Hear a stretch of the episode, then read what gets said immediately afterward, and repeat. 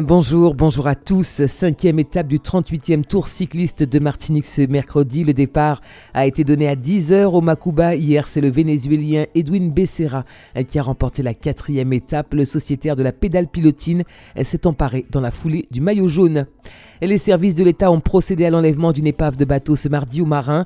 Objectif, libérer le trou à cyclone dont la fonction première est de servir de refuge en cas d'alerte cyclonique mais également enrayer la pollution et lutter contre la pollution marine, notamment en menant des opérations de localisation des zones où les déchets s'accumulent, les collecter et trouver des solutions de prévention et de valorisation. C'est tout l'enjeu de l'appel à projet zéro déchet marin en Outre-mer. Près de 300 élèves ont été mis à l'honneur ce mercredi à l'occasion de la cérémonie de remise de prix de la CTM qui se tenait à l'hôtel de la collectivité territoriale de Martinique à Cluny, à Fort-de-France. Et puis les violences familiales et sociales dans nos sociétés antillaises, il en sera question ce soir au Cénacle dans le cadre du Festival culturel de Fort-de-France. Retour sur la quatrième étape du Tour cycliste de Martinique, c'est le Vénézuélien Edwin Becerra de la pédale pilotine qui s'est imposé hier à l'arrivée au Macuba avec une minute et cinq secondes d'avance sur Cédric Eustache du club cycliste vauclinois, une première victoire d'étape qui lui a permis dans le même temps d'endosser le maillot de leader ce mercredi. La cinquième étape Macuba Sainte-Marie, 123 km 600, l'arrivée prévue aux environs de 12h30. Une opération d'enlèvement d'épaves de bateaux coordonnée par les services de l'État concernés par la gestion des mouillages s'est déroulée hier dans la baie du Marin. Il était question de libérer le trou à cyclone et redonner à cette zone sa vocation première de refuge en cas d'alerte cyclonique, mais aussi lutter contre les pollutions induites par la présence de ces épaves. Il faut savoir qu'il y a deux ans, pas moins de 300 bateaux abandonnés ont été recensés dans cette zone.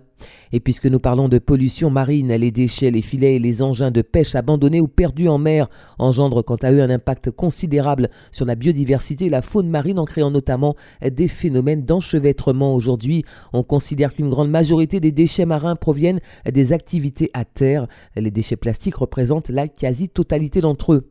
Face à ces constats alarmants, l'appel à projet zéro déchet marin en Outre-mer a été lancé afin de proposer des solutions concrètes, efficaces, pérennes et réplicables. Les candidats ont jusqu'au 8 novembre prochain pour déposer leur dossier afin de bénéficier d'une aide. L'enveloppe totale consacrée pour cet appel à projet de 300 000 euros qui seront répartis entre les projets sélectionnés. L'INSEE vient de lancer la troisième édition de l'enquête santé européenne qui se déroulera jusqu'au mois de décembre. Elle est réalisée tous les six ans dans les 28 pays de l'Union européenne et se déroule pour la première fois en Guyane, Guadeloupe, en Martinique, à La Réunion et à Mayotte et cible les personnes âgées de 15 ans ou plus. L'objectif est fixé à environ 2000 répondants. L'enquête santé d'hommes, donc c'est son nom, permet notamment de construire des indicateurs sur la santé. C'est aussi un outil d'aide à la décision utilisé par les institutions et les chercheurs pour mettre en place et évaluer les politiques publiques de santé menées par le ministère des Solidarités de la Santé et l'INSEE. Après l'effort, la récompense, les collégiens et lycéens méritants ont été reçus ce matin à l'hôtel de la collectivité territoriale de Martinique par le président du conseil exécutif Alfred Marie-Jeanne lors de la traditionnelle cérémonie de remise des prix de la CTM. Cette réception en l'honneur de près de 300 élèves a permis de les valoriser pour leur attitude face à l'effort constant, leur implication dans la vie de leur établissement, leurs résultats scolaires et les valeurs qu'ils véhiculent. Des qualités reconnues par les équipes pédagogiques et la direction des établissements. Violence familiale et sociale dans nos sociétés antillaises, c'est le thème de la table ronde du Cénacle qui aura lieu ce soir à 18h30 à l'esplanade Guédon sur le front de mer à Fort-de-France du côté de l'After C.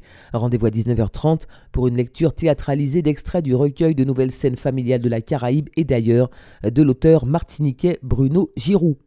C'est la fin de cette édition. Merci de l'avoir suivi. Bon appétit si vous passez à table. Excellent après-midi à l'écoute de Radio Sud-Est.